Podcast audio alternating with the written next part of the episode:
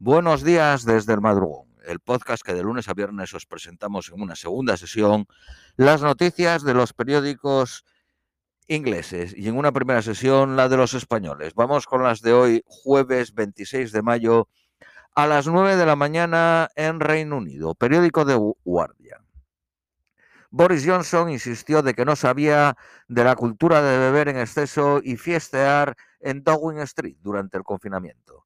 El informe de final de Sue Gray, publicado ayer, muestra detalles de 15 eventos donde oficiales derramaron vino tinto en las paredes de Downing Street, vomitaron, se pelearon, usaron un caracoe y continuaron de fiesta hasta las 4 de la mañana, cuando el país estaba sujeto a estrictas limitaciones de socializar. Pero en una serie de declaraciones ayer, el primer ministro afirmó que él meramente atendió eventos de trabajo para reforzar la moral. Según el informe, un funcionario senior dice que oficiales de Downing Street planearon muchos de estos eventos al detalle, algunas veces contra la advertencia de hacerlo. Mensajes contenían advertencia de que el staff borracho marchasen por la entrada de atrás de Downing Street para evitar ser fotografiados. Hubo múltiples ejemplos de carencia de respeto al personal de limpieza y seguridad, dice el informe. El jefe del Comité de Estándares de la Casa de los Comunes dice que el primer ministro había convertido Downing Street en un pozo negro de arrogancia y entero narcisismo. El parlamentario conservador por York, Julian Sturdy, pidió públicamente a Boris Johnson su dimisión. No puedo dar al primer ministro el beneficio de la duda, dijo. El primer ministro dijo que él no se le había ocurrido que alguno de los ocho encuentros que él asistió eran contrarios a las reglas. Mientras Boris Johnson daba una conferencia de prensa, los ministros enviaban coordinados una serie de tweets señalando que era tiempo de, de, de parar el focus en el escándalo del Partygate. Explicando en sus eventos, Boris Johnson dijo que era parte importante de su puesto despedir a los colegas que se iban, y esto parece sustanciarse por el hecho de que no fue multado por estos eventos. Boris Johnson ahora hará frente a una investigación del Comité de Privilegios de los Comunes acerca de si mintió al Parlamento, cuando afirmó que sí siguió la guía del COVID todo el tiempo. El líder escocés de los Tories dice que Boris Johnson debe dimitir si el comité dice que había mentido. El ataque en el colegio de primaria en Uvalde, en Estados Unidos, en Texas, fue el más mortífero en los colegios americanos en casi una década. Despertó apasionadas llamadas a medidas más duras sobre el control de armas, liderado por Joe Biden, pero igualmente demandas por más guardias armados en los colegios, por los lobbies de las armas y republicanos. Todas las víctimas eran de la misma clase, donde se atrincheró el asesino. Un equipo de SWAT entró en la habitación y lo mató. Disparó a su abuela en su casa, que sigue en condiciones críticas. Posteó en Facebook que disparó a su abuela y que iba al colegio a disparar.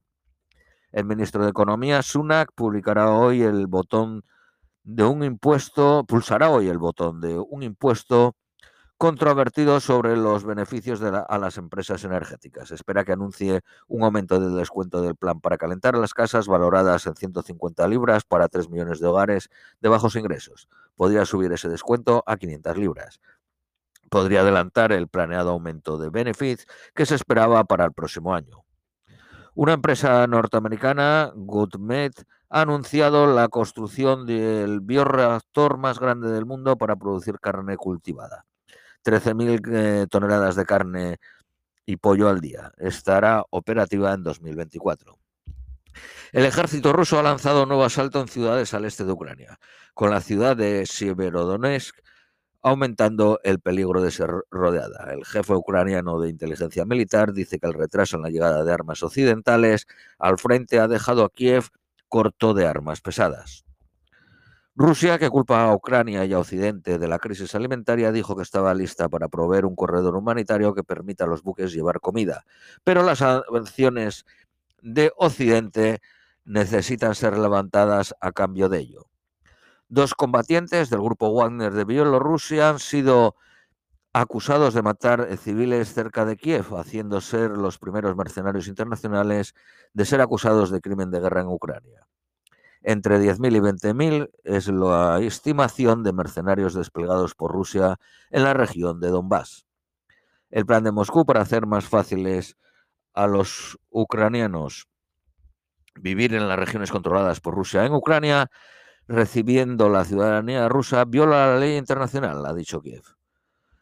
Vuelve la dinastía Marcos mientras el hijo del dictador es declarado presidente de Filipinas. Un revés para Donald Trump. El candidato del antiguo presidente perdió fuertemente en Georgia.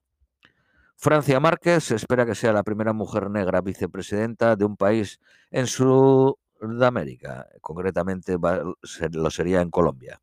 Afrocolombianos suponen cerca del 10% de la población colombiana.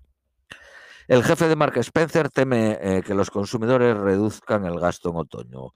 Mark Spencer subió los precios una media del 6%. El secretario de Negocios de Reino Unido ha lanzado una investigación en la toma de control del fabricante de cheese más grande de Reino Unido, Newport Wafer Fab, por la compañía con apoyo chino Nesperia, por un precio de 63 millones de libras. El jefe de JD Sports deja la firma que ha liderado desde 2004.